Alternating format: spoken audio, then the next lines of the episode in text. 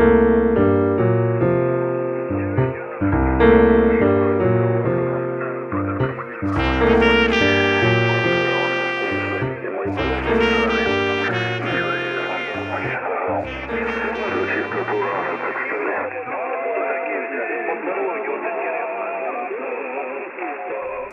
E aí, gente? Vocês estão ouvindo Imposturas Filosóficas, mas como vocês devem ter percebido, esse programa está um pouquinho diferente.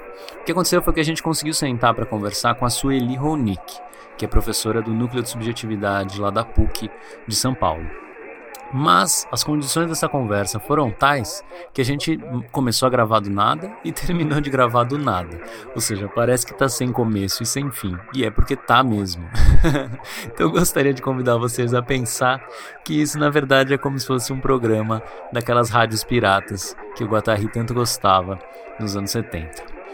Além do Rafael e eu, Junto da Sueli participou também o Pedro Taan, que foi quem articulou esse encontro e ele já participou aqui do Imposturas mais de uma vez. Então eu convido vocês a procurar também os programas que ele já esteve aqui, certo? Fica o agradecimento ao Pedro e a gente gravou um texto aqui depois de ter conversado com a Sueli para dar um pouco do tom, como a gente costuma fazer, mas ele não foi lido e portanto a conversa foi para muito além dele e fica como uma inspiração para abrir o programa, beleza?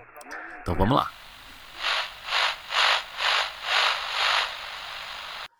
Foucault. Façam crescer a ação, o pensamento e os desejos. Citação. Apesar do que pensam certos revolucionários, o desejo é em sua essência revolucionário. O desejo, não a festa. E nenhuma sociedade pode suportar uma posição de desejo verdadeiro sem que suas estruturas de exploração e de sujeição e de hierarquia sejam comprometidos. É desagradável ter que dizer coisas tão rudimentares. O desejo não ameaça uma sociedade porque é desejo de deitar com a mãe, mas porque é revolucionário. Deleuze-Guattari, Antiédipo. O desejo é uma vontade de se jogar na vida de cortar a realidade com sua ação. O desejo é criação constante que entra em devir e nasce novamente de uma maneira diferente. O desejo é perigoso porque cria, rompe, maquina, agencia. É fogo que arde e se pode ver. Basta abrir os olhos. Não queremos descobrir a verdade do desejo. Nós desceremos em cavernas profundas, só outras cavernas por trás dela. Não jogaremos o desejo um triângulo edípico, ele é apertado demais. Queremos proliferá-lo, encontrando novos modos de vida. Conclusão relâmpago: interpretar é ruim, experimentar é bom. Sendo assim, descemos novamente o desejo para o campo das relações. Claro, afinal ele foi retirado de lá. Foi surrupiado enquanto ainda não tínhamos a força para nos apropriarmos dele. Jogado o desejo para o campo das relações é procurar entender quais afetos ele investe e quais são os seus caminhos. Há toda uma política para o desejo que nós desconhecemos. Há toda uma maneira dele se organizar que ainda não sabemos. Ora, desta maneira, não precisamos mais olhar para cima para encontrar de onde ele emana porque ele simplesmente se esparrama por toda a trama social. Desta maneira, e aqui é preciso cuidado, é importante perceber como o desejo fascista é ainda um modo de vida válido. Válido por quê? Porque não estamos sendo enganados. Não podemos nunca esquecer que as mais variadas formas de fascismo se exerceram com um apoio civil, Enquanto alguns dizem que o fascismo esteja convosco, outros prontamente respondem: ele está no meio de nós. Isso não é óbvio? O fascismo é um modo de vida onde os fluxos de desejo se perdem na subdivisão e na hierarquização piramidal. Se o desejo produz o fascismo, é porque algo está errado, bem errado. Algo está engasgado, entupido, torto, Estamos contaminados pelo poder, mergulhados em afetos impotentes, o medo, a tristeza, o ódio. Como fazer para proliferar o desejo, o pensamento e a ação dentro destas condições? Ora, primeiro é preciso limpar o terreno. É preciso desobstruir os poros, normalizar o pensamento e cuidar de si. É preciso transbordar para outros terrenos, quebrar com o sujeito normalizado, unidimensional, moralizado e calculável. É preciso procurar por aquilo que é anômalo, procurar por uma razão inadequada. A única alternativa que nos resta, então, é desmontar a pirâmide e a hierarquia onde isso for possível. Derreter o rosto que colocaram sobre nós, retirar todas as etiquetas, confundir todas as categorizações. Como nos dessubjetivizar? Como fazer para não entrar em relações de poder, não se deixar seduzir pelo poder? Onde querem reduzir o desejo a uma única figura, nós o queremos grande, crescente, proliferando, rizoma que se multiplica por todos os lados. Não queremos nos confessar a um padre, nem deitar no divã de um analista. Queremos ser artistas do desejo, pintar suas mais variadas matizes e tocar seus mais variados tons. Tanto Foucault quanto Deleuze aceitaram o desafio nietzschiano de que o pensamento não é refletir ou teorizar, mas, sobretudo, criar valores, encontrar novas formas de vida, desmontar máquinas paranoicas e fascistas, desejos pequenos, modos de vida ressentidos. Proliferar pensamento e ação é ligar-se àquilo que é nosso, nossa capacidade de criar e viver. A alteridade é fruto do desejo criativo. Resta saber quem comerá esse fruto, nós ou o capitalismo. Cuidado! As liberdades que nos pregam podem ser apenas novas prisões. Isso porque, mesmo o neoliberalismo é uma forma totalitária de vida. O mercado submete toda a diferença ao valor monetário. Fazer o desejo proliferar. Sim. Quebrar com todo desejo fascista. Claro. Mas como fazer isso? Com a experimentação? Se o desejo não é algo no interior do inconsciente, então ele é eminentemente social, prioritariamente social. Ele se faz em comunidade com outros corpos. Trata-se, então, apenas de uma intensificação e promoção mútuas. A ação prolifera o desejo. O desejo prolifera o pensamento. O pensamento faz crescer a ação. E assim por diante. Uma vida não fascista precisa atentar para a micropolítica do desejo, aquilo que flui, aquilo que é ativo. Aqui uma pequena lição.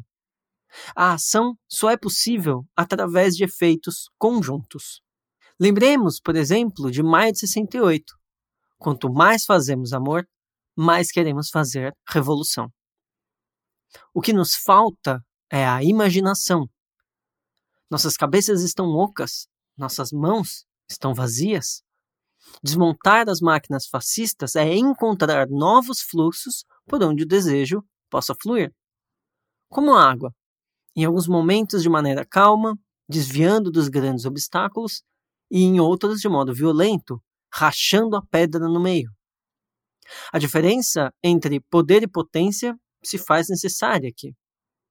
Nós seguimos pelo caminho da multiplicação, da diferenciação, e eles da divisão e da normalização.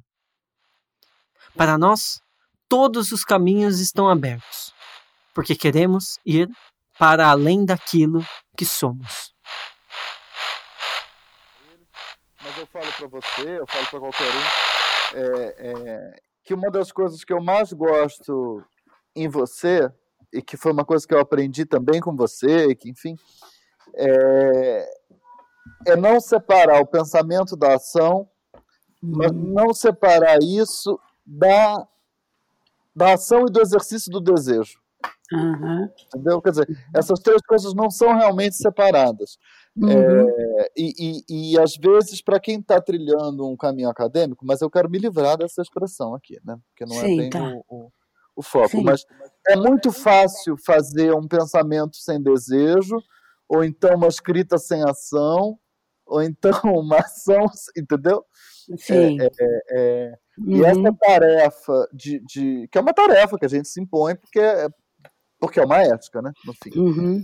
É, de, de, se impor, uh, uh, de, de, de, fazer com que essas três coisas andem em concerto, digamos assim, uhum. é, é uma das coisas mais bonitas que eu acho que, que tem para se fazer.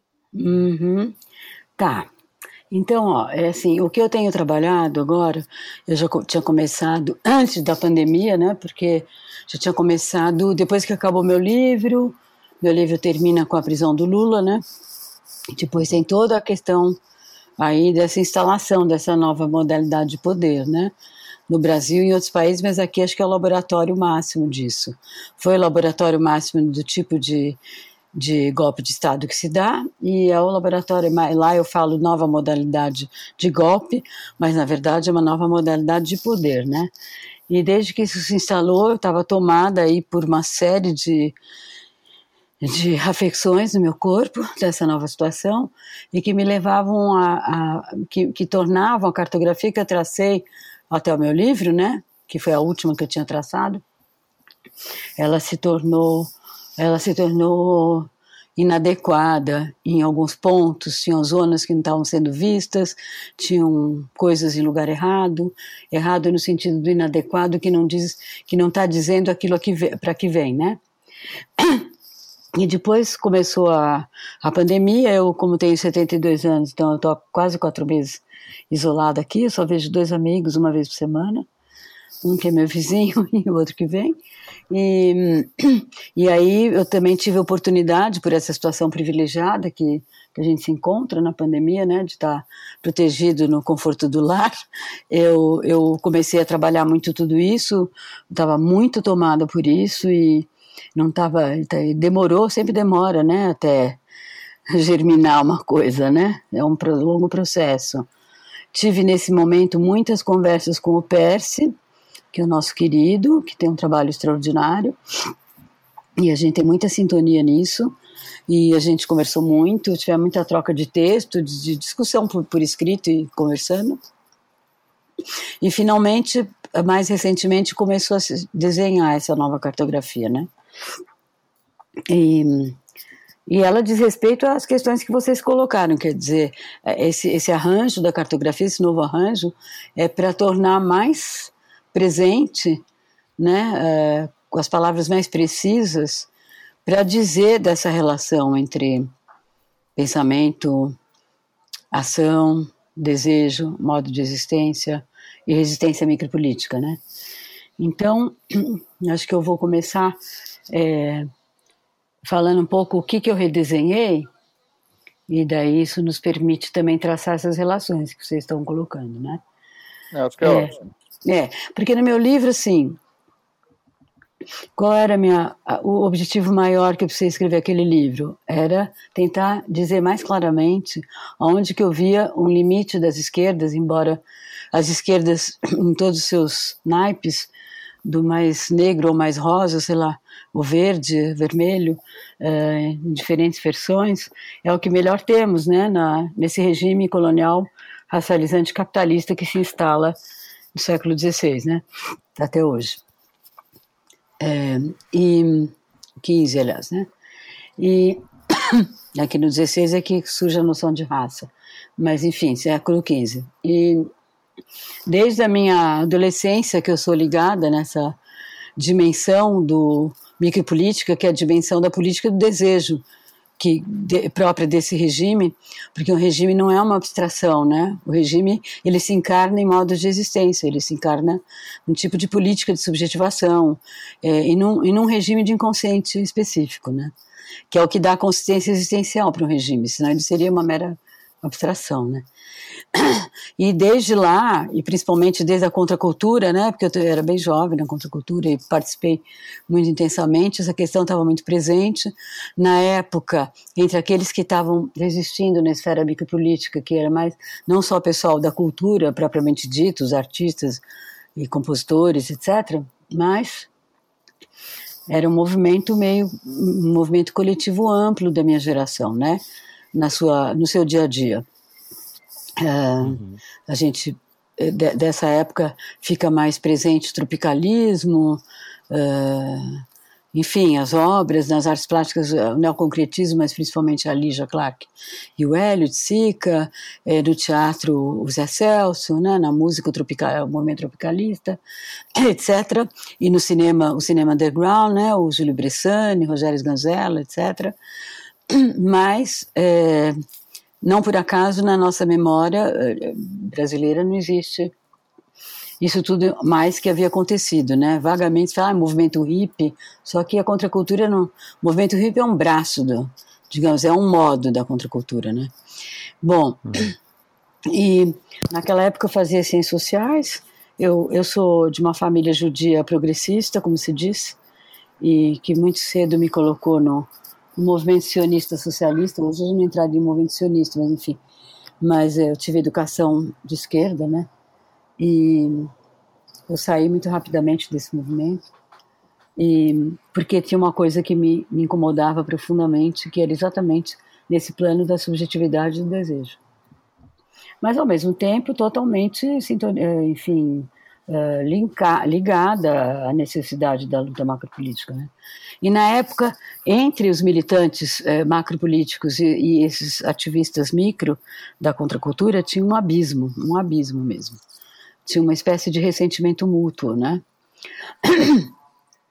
E, e porque era um, um, início de alguma coisa ali ainda com muita confusão presente, né? Funcionando muito por oposição ainda e ainda no, do lado dos dois lados ainda muito ligados a uma ideia de de, de gran finale, né? Ou, ou, de péssimo final, ou do apocalipse ou do gran finale.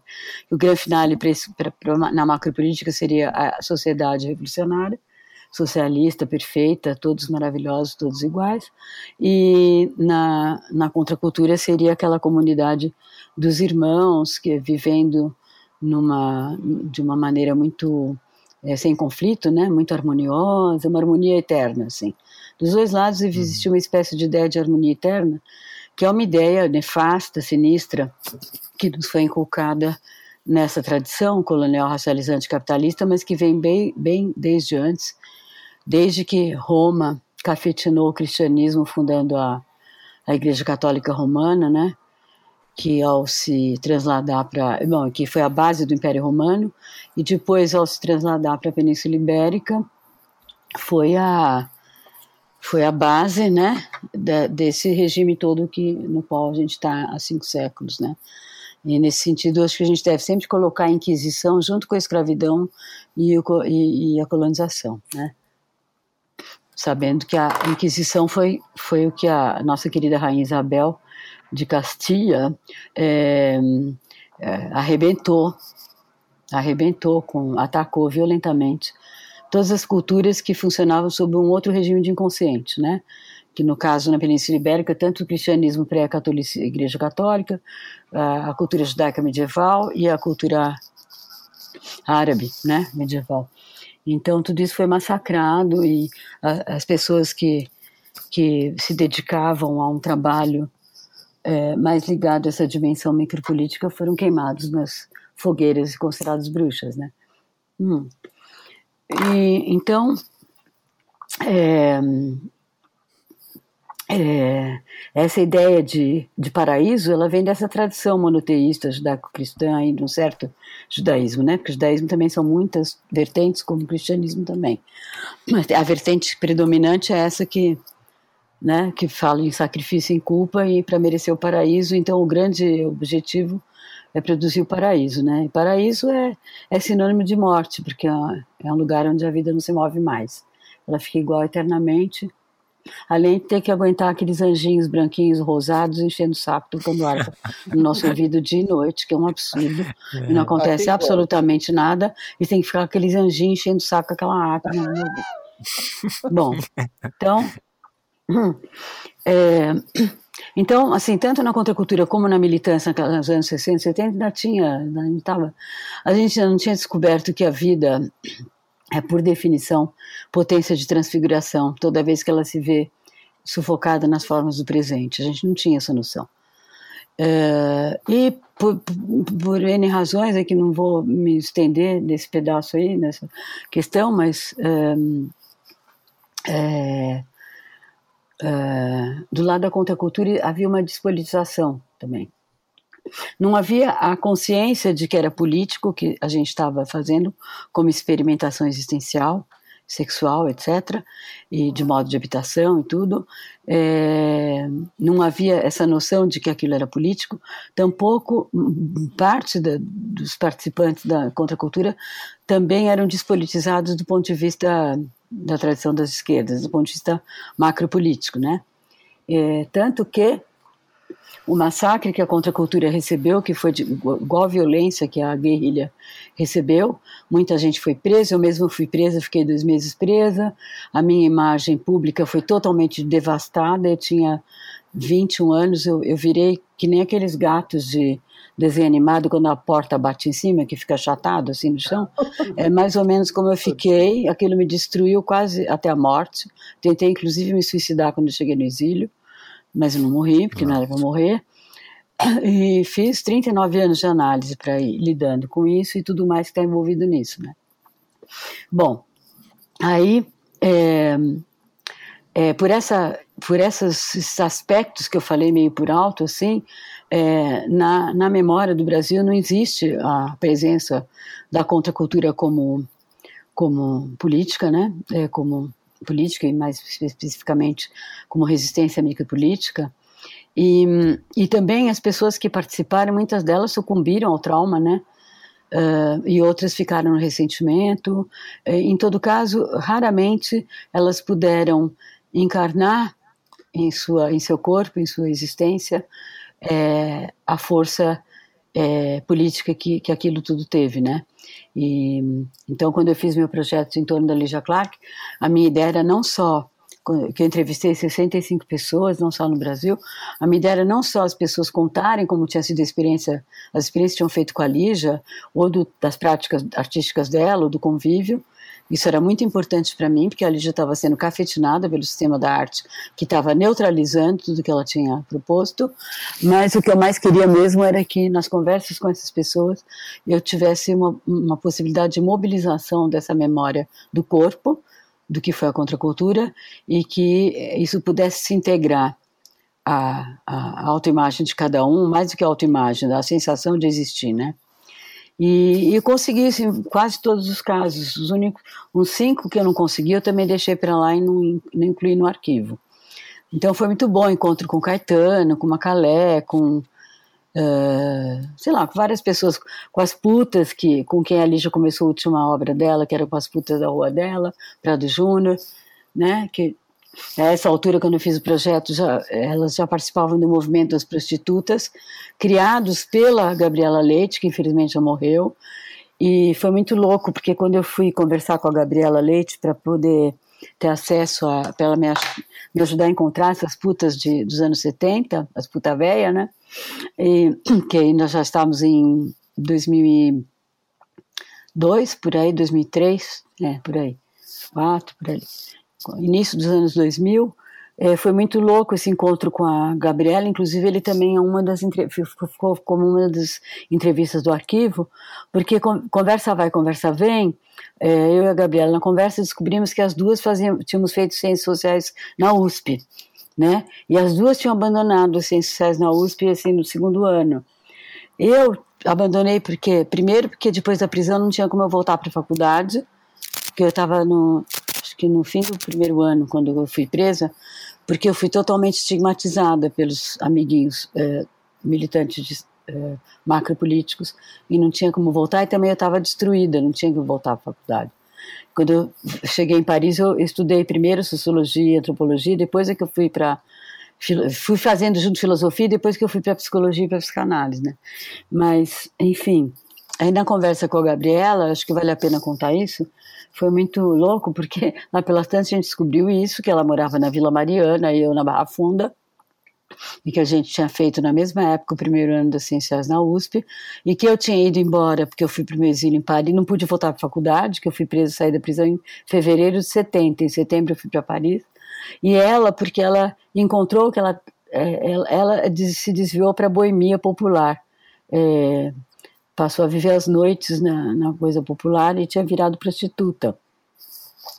E nós descobrimos que tanto ela como eu é, nos afastamos, não, não, nos identificávamos plenamente com a ciência social da USP, porque o que a gente buscava não estava lá. Né? E eu fui encontrar essa coisa no, no Paris pós-68, onde fiquei 10 anos, e, e nos encontros que eu fiz lá, logo de início, com a Lígia Clark, com Deleuze, com Guattari, Pia Clássico, essas pessoas, e ela encontrou a mesma coisa, a mesmíssima coisa, na vida, na cultura popular noturna boêmia é, de São Paulo e depois do Rio. E aí, aí ela contou que, aí a gente estava conversando, ela não sabia quem eu era, tá? Eu também não sabia dela. Aí ela falou, ah, aí eu, eu, eu como prostituta mudei para o Rio e fui ser puta no mangue.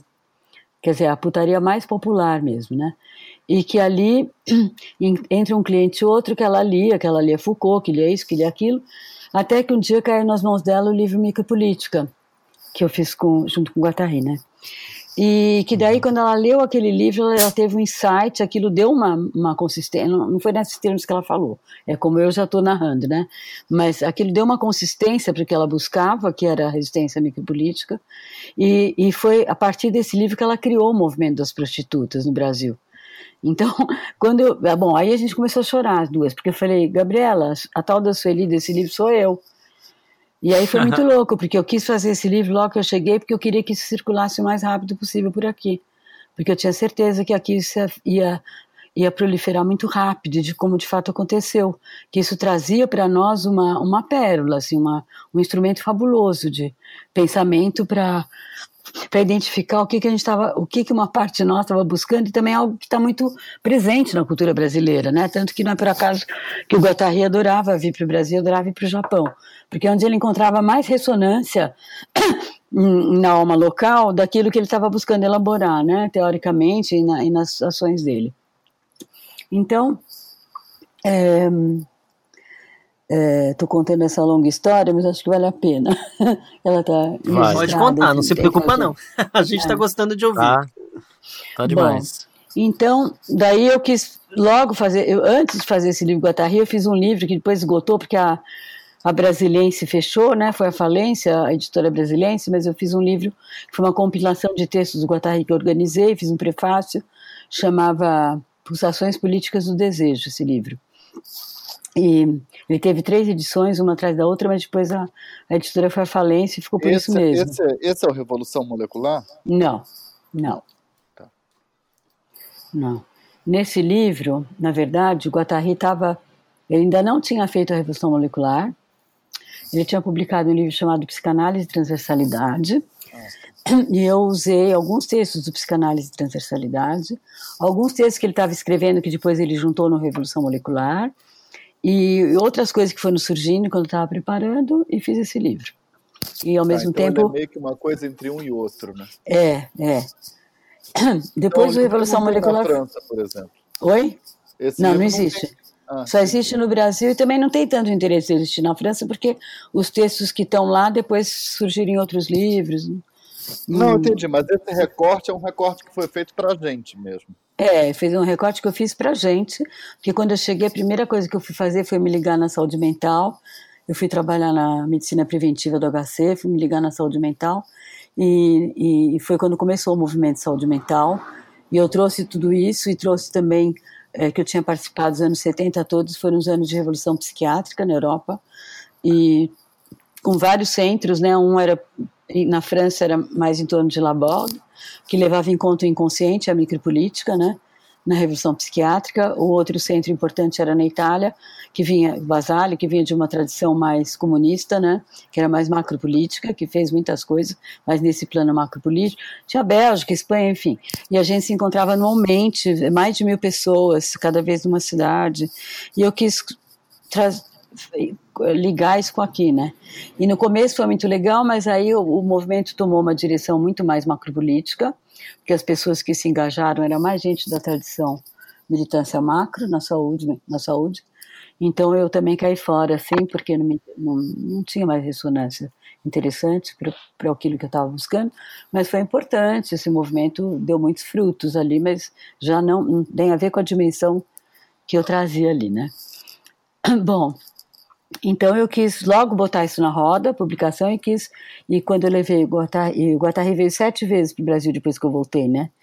E, e a cada vez eu, é, eu punha ele em contato com. Fazia uma agenda super lotada, começava de manhã até madrugada. E, e em 82, quando eu estava no, no, calor lá do movimento é, pela redemocratização, nascimento do PT e o nascimento do Lula como um líder já político, não só sindical, é, foi, foi, foi o, a viagem que deu origem ao livro, né? Uh, a gente foi, é, eu fiz uma agenda em cinco estados brasileiros durante um mês, a gente ficou trabalhando de, de manhã cedo até alta madrugada, em cinco cidades do Brasil, cinco capitais, e nos encontrando aquilo está no livro, né? Com todo tipo de de, de, de, de, âmbito da vida social que estava se movendo. Então, tinha tanto as coisas mais é, dos eh, diretórios do PT em várias cidades, mas tinha também a luta já, é, o movimento é, gay, tinha o movimento feminista, tinha o movimento negro, as coisas estavam, né, tinha, tinha um, eu coloquei em contato também com os psicanalistas locais, aliás, isso foi o que menos rendeu naquele momento, né, e, e também com, com um pouco no âmbito da arte, não tanto. E, e, e, aí isso tudo retranscrito deu 3 mil páginas e eu fiquei quatro anos editando essas 3 mil páginas para dar origem àquele livro, né? Bom, tudo isso para dizer que acho legal compartilhar esse pedaço da história, né? Eu já dei entrevistas sobre isso fora do Brasil, mas no Brasil acho que eu não tinha falado disso. Então eu, acho, eu é acho muito legal porque é, tem muita gente que tá te ouvindo que te conhece, mas tem muita gente também que talvez não conheça. E aí é legal você uhum. exatamente fazer esse essa volta toda para mostrar um pouco da sua história, e é exatamente o que a gente está conversando, né? O quanto a história é. tem a ver com, com, com a vida, que tem a ver com o pensamento, então tá, é. tá, tá tudo junto, já estamos vendo como tá tudo junto já. Exatamente. tem muita gente que te conhece e que não sabe dessa história toda. É, é, é. É, eu por muito tempo no Brasil não falei da minha prisão, porque foi tão traumático, quando eu voltei não mencionei isso. Isso só passei a botar para circular bem mais tarde. E mais tarde ainda, eu fiz o pedido de reconhecimento pela Comissão da Anistia, porque me dei conta que a Comissão da Anistia só levava em conta os guerrilheiros e que a contracultura nem existia. Nem tinha noção. Foi muito hum. lindo esse processo também, mas isso aí eu não vou falar agora. Bom, mas aí, então, eu sempre tive como está claro aí, eu contando minha história, sempre o que me, o que me habitava meu corpo e que necessitava encontrar suas palavras, né, que é o que eu sei fazer, é o âmbito que eu sei trabalhar melhor é com, com palavras, num âmbito, uma espécie de, como é, como diz a, a dona Harry, é, ficção especulativa, né, é, então eu sempre tive as voltas com não só encontrar uma, uma maneira de colocar em palavras, criar um cenário com personagens conceituais é, disso que, que é a luta micropolítica e ao mesmo tempo poder dizer com mais clareza qual é o limite da esquerda, é, que a esquerda é fundamental, melhor que sempre tivemos, mas o que que aonde qual é a, a, a, barreira onde ela, o limite onde ela esbarra, né? E ao mesmo tempo como desenvolver esse outro âmbito da resistência, ao mesmo tempo como pensar a articulação entre esses âmbitos que é, é complexo, difícil, porque não está dada, né? Então já por aí estou dizendo que o que move o pensamento é, são os efeitos do mundo do nosso corpo, né? Que o Deleuze e Guattari chamam de afecções, né? E, mas afecções são é, afecções elas são só estados do nosso corpo que a gente padece esses estados, mas ainda não tem a ver com ação, né? E agora eu entro um pouco na, na mais do que eu quero contar dessa, dessas mudanças na minha cartografia, é, esse âmbito dos efeitos do mundo no nosso corpo é um âmbito onde a gente, onde o sujeito, né, ele, ele tem uma, uma dimensão da experiência dele que é imersa num ecossistema, uhum. onde o humano ali ele é, é um elemento desse ecossistema entre os demais elementos viventes e, e não só viventes e todos os elementos animados e inanimados que compõem esse ecossistema. E enquanto elemento desse ecossistema, ele é tão responsável quanto todos os demais pelo equilíbrio vital desse, desse ecossistema, né? E então o que que acontece? Como é que isso se opera no humano, né? Então, é, a, então o sujeito ele tem uma dimensão da experiência dele que é essa, que seria o extrapessoal, né? Onde ele é parte dessa, desse ecossistema, que é, que é a experiência dele enquanto vivente, né? Parte desse ecossistema, e ele tem um outro, uma outra dimensão da experiência que eu chamo de pessoal, né? Essa que eu falei é o extra pessoal, que eu chamo de pessoal, que eu, no meu livro eu chamava de sujeito fora do sujeito, que eu achei inadequado. Então estou chamando o sujeito tem a sua experiência pessoal e extra pessoal, e na experiência pessoal essa essa experiência que que lhe dá condições de situar-se na cartografia sociocultural na qual ele está inserido, né? Então é o âmbito da da da é, da, nessa condição sociocultural é o âmbito de, do modo de existência, né, da forma desse modo de existência atual, os personagens que compõem os scripts desse modo de existência, com suas respectivas funções, né, suas, as dinâmicas da relação entre eles, seus universos de referência, com seus códigos, suas representações, seus sentidos. E nesse âmbito da experiência pessoal do sujeito, ele apreende as formas do mundo, né? E seus códigos, etc., isso que eu acabei de falar. E nessa experiência, o outro é, é algo externo ao sujeito, né? É, sobre o qual ele, ele, ele, ele projeta representações, né? Porque nesse âmbito, é, a apreensão do mundo se dá pela via da percepção, do sensorial, e a percepção, ela, em nós, ela está totalmente já estruturada segundo um determinado é, repertório sociocultural, né? Então, se eu vejo vocês, ou, ou, essa rádio, porque não precisa ser concreto, né? Vejo ou ouço, é, isso que eu vejo ou ouço, ele é imediatamente eu associo com com o que eu disponho no meu repertório, seja ele qual for, e eu projeto essa representação sobre essa rádio, ou sobre vocês, né, ou sobre o que está acontecendo aí no, no, Estado brasileiro, ou sobre a Covid, sei lá, né, eu projeto essa representação e com isso eu atribuo um sentido ao que eu estou vendo, ouvindo, e eu posso me relacionar, me situar frente a isso e, e situar isso frente a mim, né. Então essa é a experiência do sujeito pessoal. E, no entanto, como eu falei, tem a experiência do sujeito extrapessoal, né, onde ele apreende o mundo através dessas afecções, dos efeitos, das forças é, que compõem esse conjunto de elementos e as dinâmicas de suas relações no ecossistema, tal como atingem nosso corpo, né?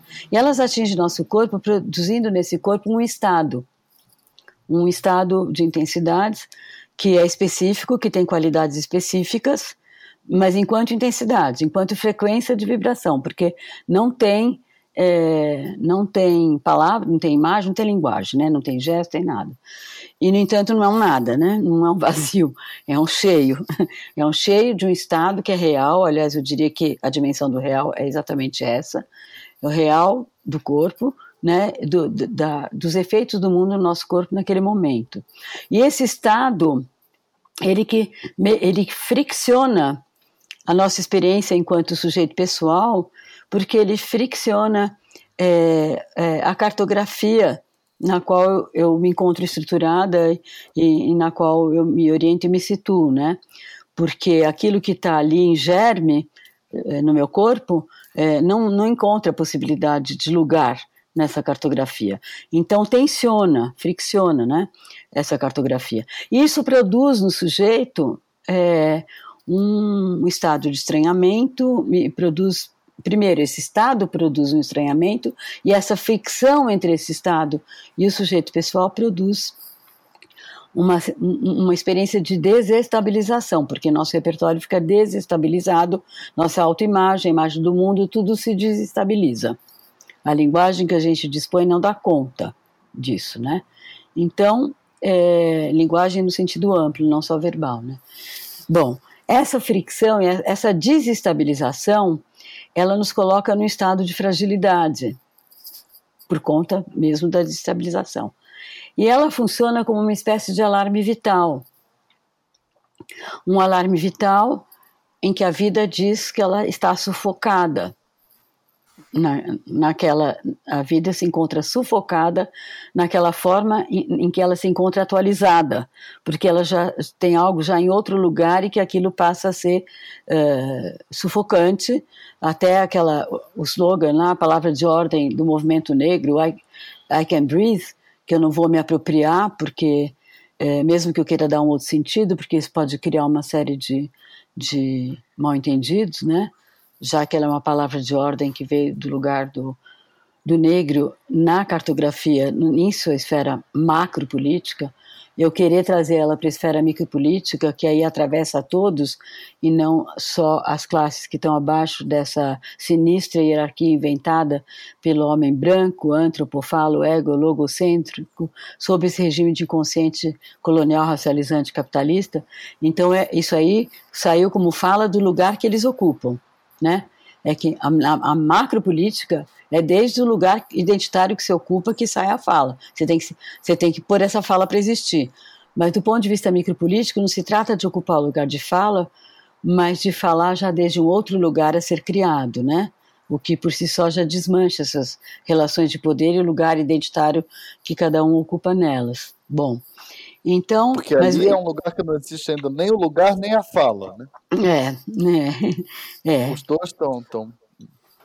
É, porque esse lugar de fala, quando a fala sai, uma fala que foi silenciada, é muito importante que ela saia. Então, beleza, isso aí é fundamental na macropolítica. Na micropolítica se trata de como que eu me desloco desse personagem que compõe essa cena de relação de poder onde eu tenho esse lugar e como é que eu performo um outro personagem que arrasta consigo a cena inteira e, a, e, essa dinâmica de poder que tem entre esses dois personagens naquela cena. Então, em vez de ser reivindicar um lugar de fala, porque está silenciada, que é muito importante na esfera macropolítica, nesse, nessa outra esfera se trata de reivindicar, de, de, vamos dizer, de encarnar a possibilidade de criar um outro lugar, levando consigo toda a trama é, do tecido social. E uma outra desse... fala também. E aí já é uma outra fala, um outro lugar, um outro personagem, uma outra dinâmica de relação, né? Que por si só já prepara, já, já, já cria o terreno para a luta macropolítica ser mais precisa, porque você já não fala a partir do teu lugar de oprimido, você já fala a partir de um outro lugar para lutar contra a opressão macropoliticamente, né? A gente vê isso em alguns líderes maravilhosos que nós temos hoje, uh, os, os, pensadores mais fantásticos e os melhores, maiores líderes políticos hoje são os negros e os indígenas. Quando você vê o Ailton falando, ou a Grada Quilombo quando ela fala, ou um, o próprio Silvio Almeida, que fez aquele aquele Roda Viva, eles já falam a partir de um outro lugar, não está falando a partir do lugar do oprimido.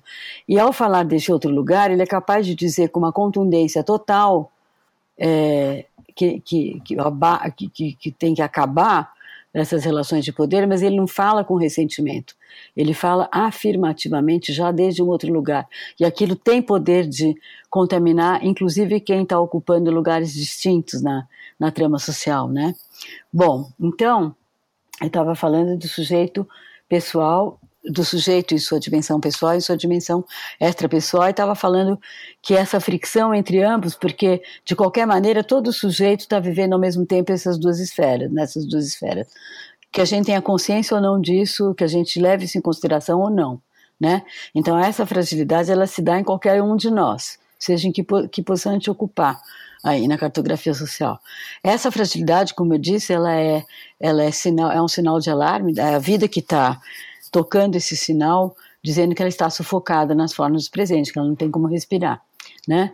E esse, e essa, esse grito, ele, ele, e essa sensação de desestabilização, não dá para ficar nela, né? Então isso convoca o desejo, que é o desejo que nós age, convoca o desejo para agir de maneira a recobrar um equilíbrio e a gente poder se livrar dessa sensação estranha de desestabilização, tá? Agora, aqui é que entra uma coisa importante. A esfera da, da micropolítica é a esfera das distintas respostas do desejo esse chamado vital e do embate entre essas distintas respostas. Por isso é um campo político, né?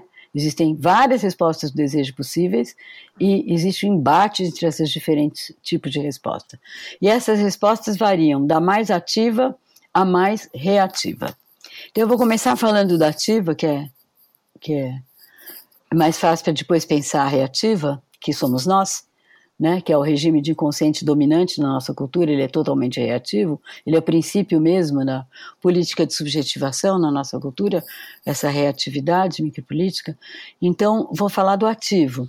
Que que é, como que o desejo age e como o sujeito fica nessa destabilização é, na micropolítica ativa. O sujeito na micropolítica ativa é alguém que tá, que consegue se sustentar ao mesmo tempo nessas duas experiências e no paradoxo desestabilizador que existe entre elas. Ele não tem medo que vai acabar o mundo, porque esse sujeito ele se vê como vivente e a única e ele tem uma coisa que ele confia cegamente, que é a vida. A vida, como dizia Spinoza, que é perseverar. E a vida, em sua essência, é potência de transfiguração e a vida para perseverar, no caso do humano, a pulsão, né? Para perseverar, o destino ético da pulsão é que se consiga essa transfiguração. Isso não só no campo humano, em geral, na biosfera. Então, por exemplo, tem aquela famosa, aquele famoso exemplo do Ailton Krenak, que ele repete mil vezes, e eu também já repeti mil vezes, a gente até já repetiu junto, quando fez alguma coisa junto, que os Krenak moram na beira do Rio Doce, no trechinho lá. E por causa da Vale, o, o rio tava total, foi se poluindo, poluindo, poluindo, né? E como os indígenas, na cultura indígena, o sujeito, ele, a, a micropolítica ativa é predominante, e todos eles vivem é, coletivamente essas duas dimensões, a ficção entre elas, duas dimensões da experiência subjetiva, é, como vivo e como cultural social, né?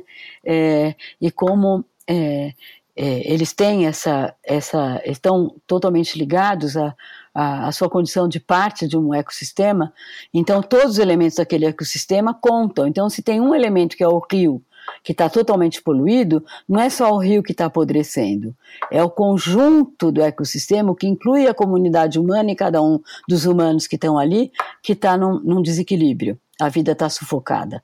Aquele elemento leva ao, sufoco ele daquele, daquele ambiente ecológico inteiro, né? Então, hum, isso implicou mil rituais e não sei o quê, todo uma, um trabalho gigantesco para lidar com essa doença da, da, da, ecologia local, com a doença do rio, até que um belo dia o rio secou, não tinha poluiu tanto que secou. Então, do ponto de vista da percepção, você vê um rio seco, você vai dizer, esse rio está morto, né? Beleza. Mas acontece que dois anos depois, eles fizeram mil rituais para essa história da morte do rio, não sei o quê. Até que dois anos depois, o rio reaparece no subterrâneo, na mesma região, mas por baixo da terra. Então, como que a gente pode interpretar isso, né?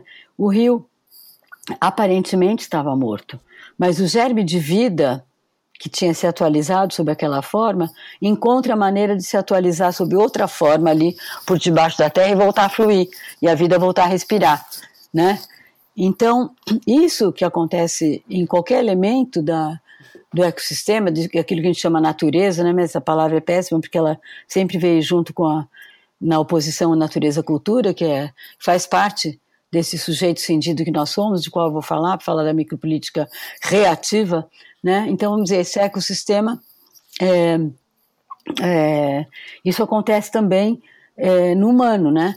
Então, assim, é, o humano que está vivendo uma situação como nós estamos vivendo nesse momento, por exemplo, não só dessa ultradireita, de uma, uma nova modalidade de poder é nessa dobra aí do, do, do regime financeirizado neoliberal, é, que se une a um neoconservadorismo bem específico aí, porque conta com tecnologias de comunicação é, e algoritmos e robôs para tornar a propaganda de narrativas fake para manipular subjetividades muito mais poderosa do que era uma rádio, a propaganda nazista via rádio, né? É muito é diferente.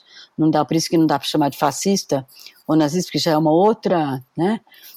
Tem em comum essa coisa da propaganda e da manipulação da subjetividade através da propaganda feita por narrativas fakes e negacionistas sobre a realidade. Mas já é de uma outra maneira, com outra, um outro poder, né? Então, é, quando a gente se encontra diante de uma situação como essa, como o Rio, como os Krenak se encontraram diante da morte do Rio, é, e a gente se encontra tomado por um estado estranho no nosso corpo, né, é, que não encontra as palavras ou ações possíveis dentro do nosso repertório, porque é uma situação nova, né? E quando a, a, a, a vida solta o alarme dela bem forte e fala: Não estou respirando, não estou podendo respirar, é, que me desculpem os negros de eu estar usando essa, essa, essa frase que é deles, mas eu acho que ela vale no outro sentido para a esfera micropolítica. Então, como é que vai, como é que acontece a micropolítica ativa, né? Qual vai ser a resposta do desejo a esse alarme, a essa demanda vital?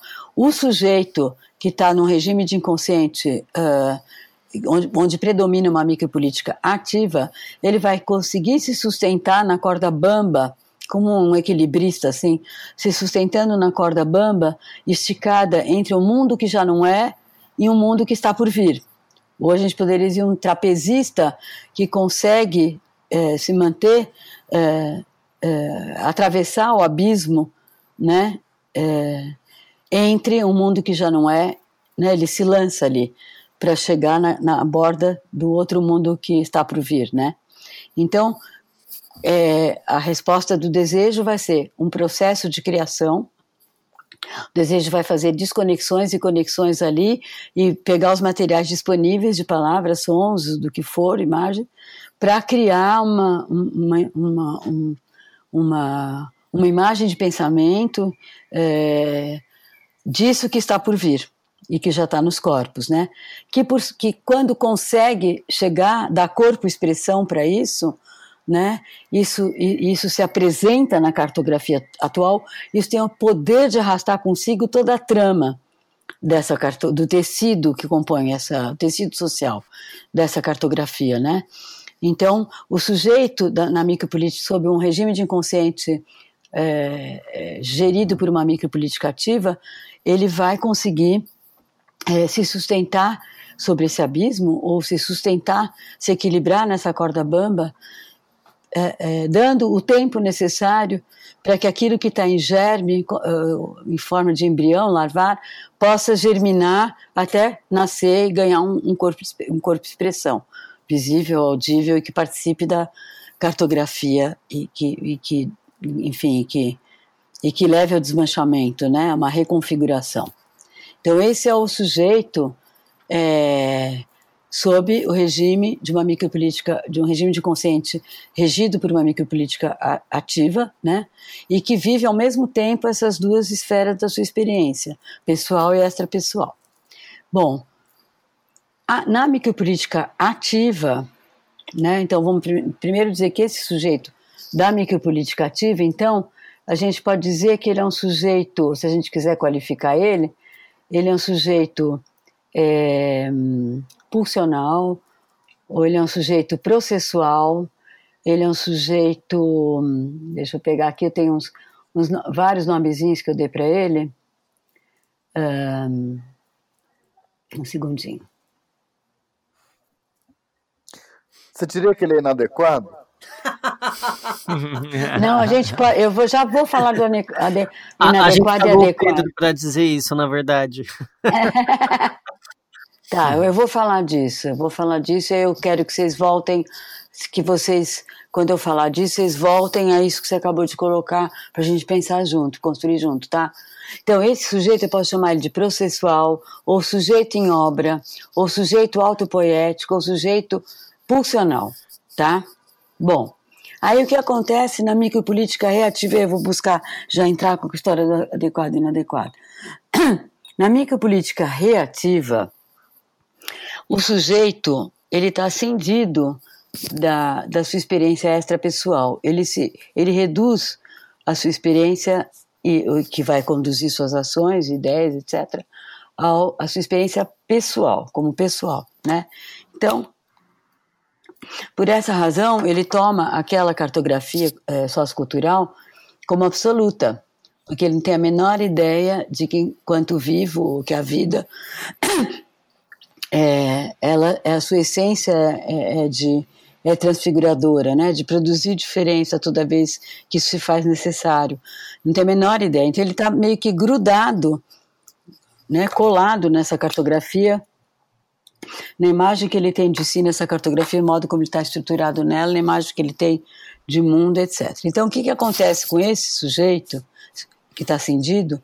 o que acontece com ele quando ele se vê tomado por essa desestabilização e essa fragilidade. Como ele não sabe que isso é o sinal de alarme que tem que se pôr em ação para transfigurar, o sinal de alarme toca de qualquer maneira, o desejo é acionado a agir de qualquer maneira para recobrar um equilíbrio, seja em química ou política for.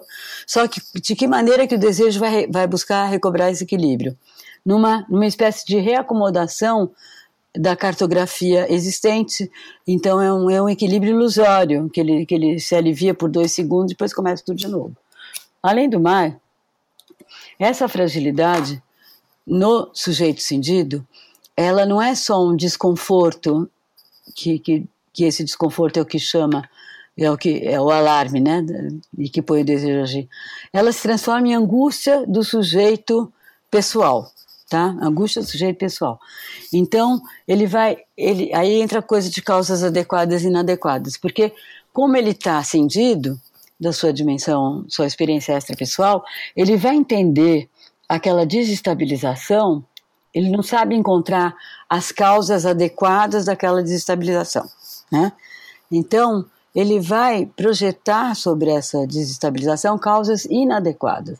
Então, as causas inadequadas que ele vai projetar são as seguintes: tomado pelo pavor de que o mundo está desabando, porque ele só conhece esse, e ele se desegregando junto com esse mundo, tomado por esse pavor traumático, ele vai responder é, ele vai tentar explicar, né, encontrar a causa, é, aí é muito simples. Ou ele vai pôr a causa inadequada em si mesmo, ou a causa inadequada no outro, naquilo que ele considera ser outro. Então, ou ele se enche de culpabilidade e se considera uma bela porcaria e é, é porque ele é uma bosta, é, ah, eu sou intelectual de quinto, eu sou uma fraude, eu sou uma mulher horrorosa, ninguém me quer, eu sou não sei o quê, eu não sei transar, sei lá tudo que ou eu sou uma burra, sou uma fraude como intelectual, ou sei lá, enfim, né? Ou eu pequei e é por isso que está me acontecendo isso. Ou ele vai projetar no outro, não sei o que é pior. É, as duas são terríveis, porque daí é, ah, bom, aí a causa do que eu estou sentindo é, é, da Dilma, a culpa é da Dilma, né? A causa do que eu estou sentindo é, é, a presença desses desses vagabundos, dessas vagabundas, dessas mulheres que saiu da sua, do seu personagem esposa e viraram umas puta de umas vagabunda, ou então a culpa é do, é do artista, porque é um absurdo que ele expressa, é completamente né, é, é, imoral em relação à, à, família e etc. Ou a culpa é do negro, porque é um bando de vagabundo mesmo, tem mais é que, tem mais é que matar todo mundo, que pelo amor de Deus, o que, que é isso, né? É, só pode ser ladrão mesmo. Enfim, a culpa é do pobre, coitado, que não tem educação, né? E, e, e, essa projeção que eu faço da, da, causa inadequada no outro, ela vai desde uma estigmatização mais light, assim, de um, um certo olhar assim de desprezo, até matar mesmo, né? E como, e como o Bolsonaro é, já conseguiu armar mais a população e pretendia armar mais completamente, o limite disso é, é o assassinato do outro mesmo, né? E a gente sabe que a cada 23 minutos um negro, jovem negro é assassinado no Brasil, né? Sendo a população negra 60% quase da população brasileira. Bom, uhum. então esse sujeito cindido, a resposta do desejo vai ser essa. E aí, eh, eh, eh, estabelecendo essa causa inadequada, isso que é esse desconforto, vai, que se transformou em angústia, para ele se aliviar, vai se transformar ou em culpabilidade é, ou em ressentimento, né? Contra o outro. E aí, para o desejo agir para recobrar o equilíbrio, isso já dá uma bela aliviada. E o que, que vai acontecer? Como, a, como o que é próprio da, da pulsão, da, que é, é comum, é a vida na altura do humano se chama pulsão, né? na altura do humano, não no sentido que é superior, mas a vida no humano, o Freud cunhou esse nome de pulsão, que é bem interessante, Hum. Então, o que acontece? Como a pulsão não pode cumprir seu destino ético, que seria a transfiguração, daquele modo de existência, daquele corpo-expressão, de maneira que a vida recobre um equilíbrio nesse outro corpo, nesse, nessa reconfiguração, como isso é, não é possível, porque não estou nem, tenho escuta nenhuma para isso, e o desejo não vai se guiar em suas ações pela bússola da vida, pela bússola vital, que é a bússola ética, ele só pode se guiar pela bússola moral, né? que é a moral não no sentido de moralista, mas no sentido do sistema de valores no qual ele está estruturado, aquele que ele escolheu ou foi estruturado, ou mesmo que escolheu depois, mas é um sistema de valores que ele está estruturado, e é essa bússola moral que, que o vai guiar, vai guiar, e não a bússola ética. E com essa bússola moral, o que, que ele vai fazer? O processo de criação criação propriamente dito, isso depois pode nos ajudar a pensar o que, como a gente entende a produção do a prática do pensamento. Esse processo de criação, como eu coloquei na micropolítica ativa, ele diz respeito a algo que já está ali, uma espécie de germe de futuro, e que no processo de criação isso vai nascer num corpo expressão, né? É, vai ser criado esse corpo expressão. Isso é a criação. Mas isso é muito diferente de criatividade, porque a criatividade é apenas um, uma habilidade que a gente tem que ter para poder criar, que é juntar Lé com Cré, é compor, compor uma coisa amazing, como diz os, os, americanos, americanos, que amazing quer dizer interessante, mas como quer dizer divertido também, uh, uh, os nossos macacos do sistema da arte traduzirem por divertido. Então eles veem uma obra e falam assim, ah, ela é divertida, para imitar americano, mas na verdade queria dizer interessante, né? Bom, mas enfim, eu detesto essa palavra divertido, é, tal como ela é usada no sistema da arte aqui pelas gerações que me antecedem, uh, aliás, é a minha geração, mas enfim. Então, é, é foda, porque isso tem um poder muito nefasto, mas enfim. Então, é, a criatividade por si só, como ela é só essa habilidade, ela não garante coisa nenhuma. Então, estando, estando interrompido a possibilidade, a potência de criação da pulsão para o sujeito cindido, né, esse que se reduz ao pessoal, então o que resta é a criatividade, sem toda essa espessura da, da criação, ou, essa natureza da criação, que diz respeito a criar um corpo-expressão para aquilo que a vida está pedindo, que já está ali em forma de um estado real que está nos nossos corpos, né? Então, ao se separar a, a, a, o processo de criação e virar, se reduzir à criatividade, essa criatividade vai ser utilizada para quê? Como é que o desejo vai usar a criatividade para recobrar um equilíbrio? Através da criação de novos cenários para acumulação de capital, não só econômico, mas também político e narcísico, e também para alimentar a voracidade de consumo. Então, nesse sentido, é a própria. Então, o resultado dessa ação do desejo ele recobre um equilíbrio totalmente ilusório, que é só uma reacomodação ali do que já está, mas é muito mais grave do que isso, porque é com o próprio desejo que o sujeito cindido produz essa a cafetinagem da pulsão que está que é a matriz do regime de inconsciente colonial racializante capitalista. O que, que eu quero dizer? É, é, Nesse, nesse quadro que eu acabei de descrever, em que é interrompido o processo de criação pulsional, a pulsão fica estagnada ali em termos de criação, e essa energia é toda usada para a criatividade, para a criação desses cenários, como eu falei. Então, se esses cenários, o que resulta desses cenários é ir aumentando cada vez mais a acumulação de capital é, econômico, político e narcísico, né, e alimentar o consumo, quer dizer que neste regime de inconsciente, porque um regime de consciência se, de, se define pelo tipo de, de distribuição entre micropolítica ativa e reativa que, que predomina naquela sociedade, né? A combinação específica ali entre o ativo e o reativo, né? Nisso que eu estou descrevendo, predomina absolutamente micropolítica reativa, né? Então, na base desse inconsciente gerido por uma micropolítica ativa é que é, a, a, energia pulsional ela vai ser toda posta a serviço dessa acumulação.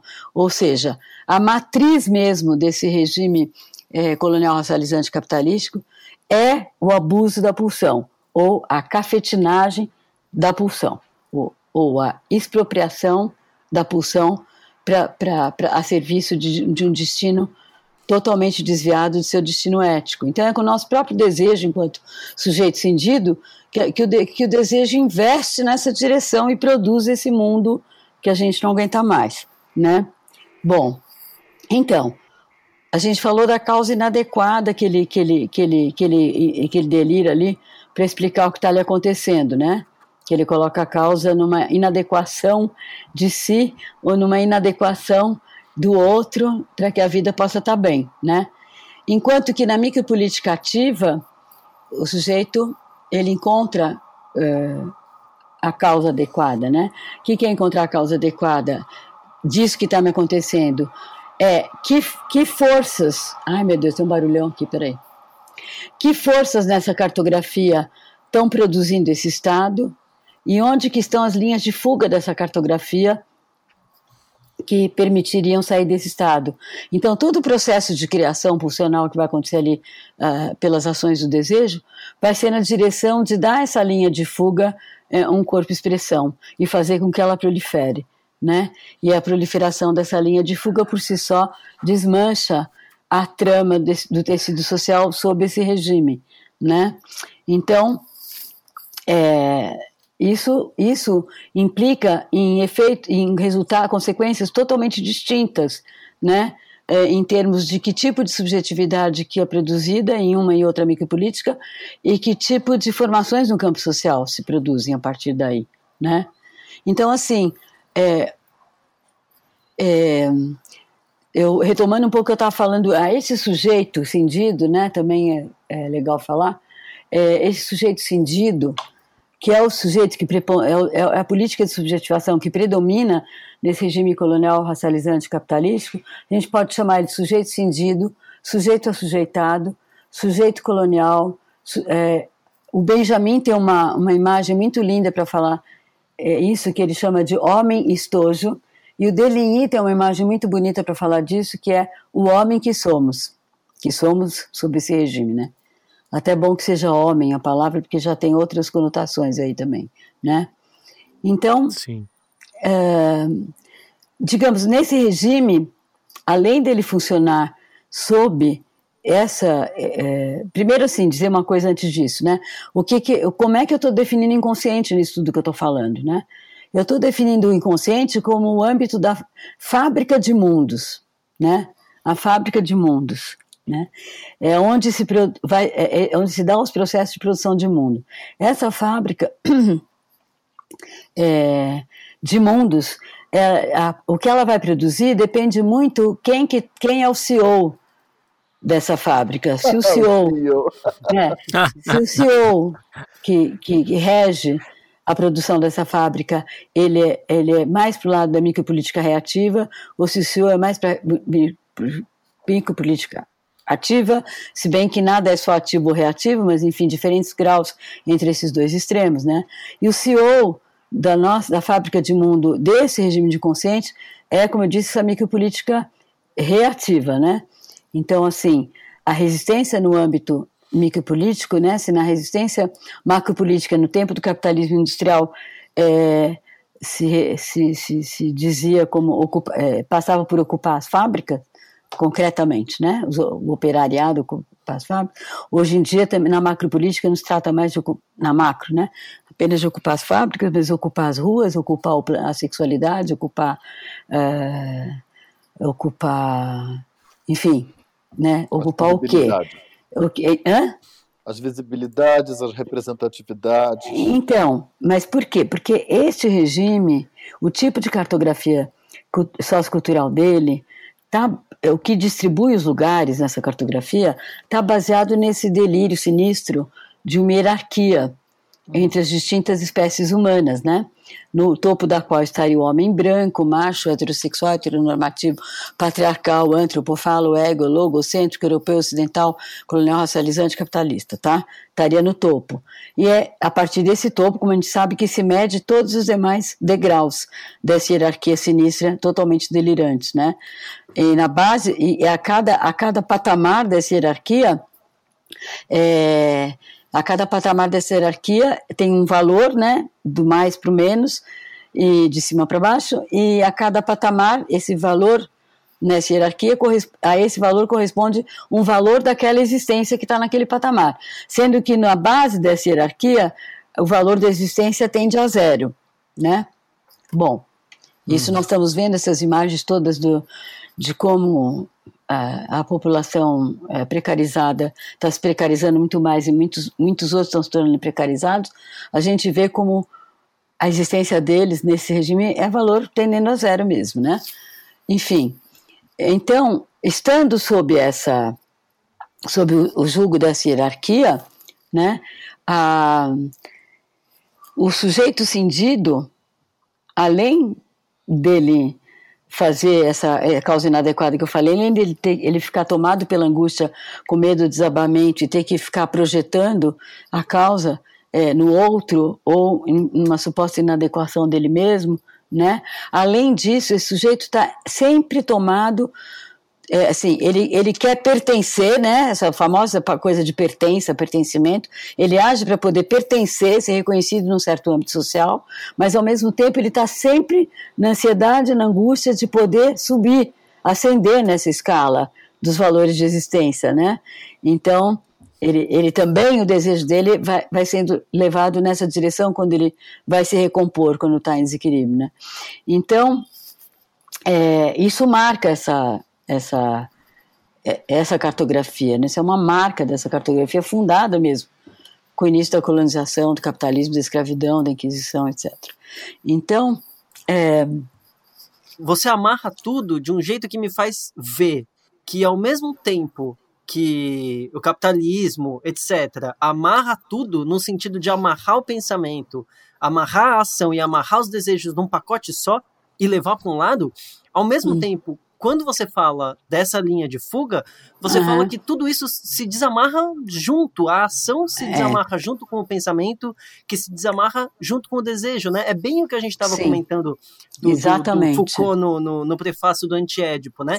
A, a, a ação e o pensamento e o desejo se fecham juntos, mas então, o contrário também é verdade. A ação, o pensamento e o desejo se desamarram e crescem juntos. e se proliferam juntos. É, é muito legal você ter lembrado desse nosso início, né? Porque acho que é, é, é muito central isso, sobretudo para nós que somos do campo da produção intelectual e acadêmica, né? Uhum. É importante deixar isso claro, que do ponto de vista, como é que se produz pensamento no sujeito, é, sim, é, vamos pensar primeiro no sujeito processual, tá? Processual, funcional, etc., autopoético, né? O que, que, é o pensamento? Agora vamos falar do pensamento teórico. Pensamento todo mundo pensa. Vamos falar no âmbito teórico, né? O pensamento é ele, ele se dá como se dá o pensamento no âmbito da arte, deveria se dar, né? É, na micropolítica ativa ele se dá assim. Então, o que, que é o pensamento? Quando o desejo se põe em ação para recuperar o equilíbrio vital, ele pode, a ação dele pode ser uma ação de produção de um cenário em termos de eh, um cenário conceitual, que dá uma espécie de imagem conceitual eh, que dá corpo, expressão para uma linha de fuga, tá? Então, ele a, a, a perspectiva que, que, que orienta eh, o pensamento nesse tipo de micropolítica ativa é uma perspectiva ética da vida poder perseverar e é uma perspectiva estética, porque se, se trata de um processo de criação e não de um processo de reflexão de algo que já está aí ou de explicação, né? Mas é um processo que, que passa pela implicação do extrapessoal, né? A implicação no extrapessoal, a implicação com, com a responsabilidade é, na, nesse ecossistema de encontrar um, um, um corpo expressão, no caso conceitual, para aquilo que a vida está pedindo, né, para a linha de fuga que já está se apresentando ali no nosso corpo, ainda sob a forma de um germe, fazer aquilo germinar, é, redundando no, num outro cenário é, conceitual que, que, por sua vez, tem esse, se, ele, é, se ele logra isso, ele tem o poder de mobilização e de proliferação dessa linha de fuga. Ele é uma linha de fuga um devir que se dá ali naquela cartografia e que arrasta a trama junto, né? Como é que, que acontece a produção do pensamento do sujeito cindido? E nisso a gente vê o que predomina na tradição acadêmica. embora ela tenha sido sempre atravessada, a produção do pensamento é, na, é, europeu ocidental sempre foi atravessada também por pensadores micro, de, de, que, regidos por uma micropolítica ativa, e que é esses que a gente ama, né? Spinoza, é Bergson, é Nietzsche, Deleuze Guattari e por aí vai, né? Então, isso para falar no âmbito teórico, porque claro que tem muitas outras coisas nessa mesma direção em outros âmbitos, né? Mas o que Sim. predomina na tradição acadêmica do, é, é, ela estar tá sob, regida sob, é, de, é, por esse inconsciente é, reativo, né? Por esse regime de inconsciente cuja gestão, cujo CEO é, ele age, ele, ele, ele ele, ele conduz essa produção num ponto de vista de uma micropolítica é, estritamente reativa, né? Porque inclusive nessa nessa cartografia sociocultural nós não dispomos de nenhum nenhum dispositivo que, que sustente a possibilidade de agirmos segundo uma micropolítica ativa, né? Eu entendo que o Freud foi quem introduziu a possibilidade de pensar isso, mas também um, um dispositivo para produzir isso é, na subjetividade, esta reconexão com essa pessoal. No entanto, o Freud não tinha noção, nem posso cobrar isso dele, já fez muito nosso querido, é, ele não tinha noção do quanto aquilo que ele chamou de neurose, que ele conseguiu cartografar tão bem e conseguiu criar o dispositivo que ele chamou de psicanalítico para é, tratar é, dessa desse modo de subjetivação neurótico, ele, ele não tinha nem ideia de que isso era o modo é, de subjetivação dominante no regime colonial racializante capitalístico e não universal, daí o antiédipo, né? Mas também não uhum. se deu uhum. conta que o que ele estava fazendo era gestar dispositivos de resistência micropolítica. Ficou muito trancadinho no âmbito me da medicina, assim, do consultóriozinho ali a dois. No máximo que pode acontecer quando a gente é do bem é que não vamos atender só rico, vamos atender também pobre, né? Mas a, a potência micropolítica desse dispositivo está para ser desenvolvida. Acho que Deleuze e Guattari criaram as bases para que a gente desenvolva isso. Tem muito trabalho pela frente né? Bom, então eu estava falando do pensamento, voltando, né? Então, a tradição, o que predomina na tradição acadêmica é uma produção de pensamento gerida por um regime de inconsciente reativo, fundamentalmente reativo.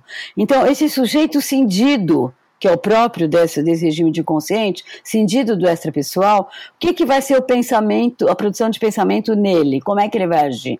Ele vai agir exatamente como eu descrevi, mas produzindo pensamento. Tá, é, ele vai buscar é, diante de, de, problemas que se colocam, problemas são sempre essas experiências de desestabilização, né? Ele vai buscar reacomodar, criar um cenário conceitual onde, onde aquilo que já está lá se reacomoda. Ele não vai, o conceito não vai ser um ato de criação a partir de um germe que já está ali no real, habitando nossos corpos, compondo nossos corpos e que está pedindo passagem e que e se apresentaria sob a forma de conceito de um cenário entre personagens conceituais. Ele vai produzir palavras sem alma, como diz os Guarani, né? Os Guarani para eles falarem o termo palavra, o termo linguagem, ele vem sempre acoplado à alma. E alma para eles é o extrapessoal, porque alma para eles não só é o princípio vital que anima tu, tudo, mas é também o saber orientado por esse princípio vital, né? É o saber ali do, do extrapessoal, né? Saber pulsional, saber do corpo, saber ecosófico, saber ecoetológico, sei lá mil nomes para ele, né? Uhum. Então, é, é, é, como, como, é, como ele está cindido, o que ele vai produzir ele é justamente palavras sem alma. Porque, como eu disse sempre, os Guarani, palavra ou linguagem vem junto acoplado com alma, e alma não só vocábulo, e alma vem junto sempre acoplado com palavra e expressão, é, com palavra e linguagem, porque para eles todas as doenças mentais, emocionais, orgânicas, sociais, etc., sempre tem como origem a separação entre palavra e alma, ou seja, sempre tem como origem a redução à experiência pessoal e a cisão em relação ao extrapessoal. Então, e é mais grave do que isso, porque quando o intelectual ou um trabalhador acadêmico produz esse cenário a partir de sua cisão, Como, em geral, ele vem das classes médias altas ou elite, portanto ocupa o topo da hierarquia, da famosa hierarquia sinistra, ele tem um poder de persuasão e de sedução gigantesco, porque ele é idealizado. Então, no trabalho como professor acadêmico ou no trabalho com seus textos em relação aos seus leitores, ele, ao invés de colaborar para a gente atravessar essa cisão, ele colabora ao contrário para manter essa cisão mais blindada ainda. Né? Quantos são os exemplos que a gente tem de alunos da gente que vão para. Bom, acho que é isso que me fez partir, embora também das ciências sociais, e a Gabriela, ela achou melhor virar puta, porque na cultura popular ela encontrou mais possibilidade de juntar alma com palavra, com expressão, né? Então, é muito nefasto. Quantas vezes a gente vê alunos da gente contarem, eu vejo lá no meu pós, né? No nosso núcleo lá, que eu chamo de núcleo de resistência, né? no nosso núcleo, quantas, quantas pessoas chegam que tinham feito já mestrado, sei lá o quê, mais orientado por essa tradição acadêmica, e que tinham travado a sua produção há 3, 4, 5, 7 anos. Travou. Até tem uma história que eu gosto de contar, que é de um amigo meu, do Amilcar Packer, que é um artista teórico muito legal, não sei se vocês conhecem. O Amilcar disse que quando começou a fazer filosofia na USP, isso faz muitos anos, né? Ele estava tendo uma aula com o professor X, que eu não preciso expor aqui, tudo bem, porque eu também respeito essas pessoas naquilo que elas fazem, que é uma contribuição também, mas tem esse pedaço, essa pegada. Ele levantou a mão para perguntar algo, para dizer, dizer, eu penso que. Aí o, o professor disse: você não tem que pensar nada, cala tua boca e ouve, você tem que aprender. E o amigo ficou travado na escrita e na produção teórica por muitos anos.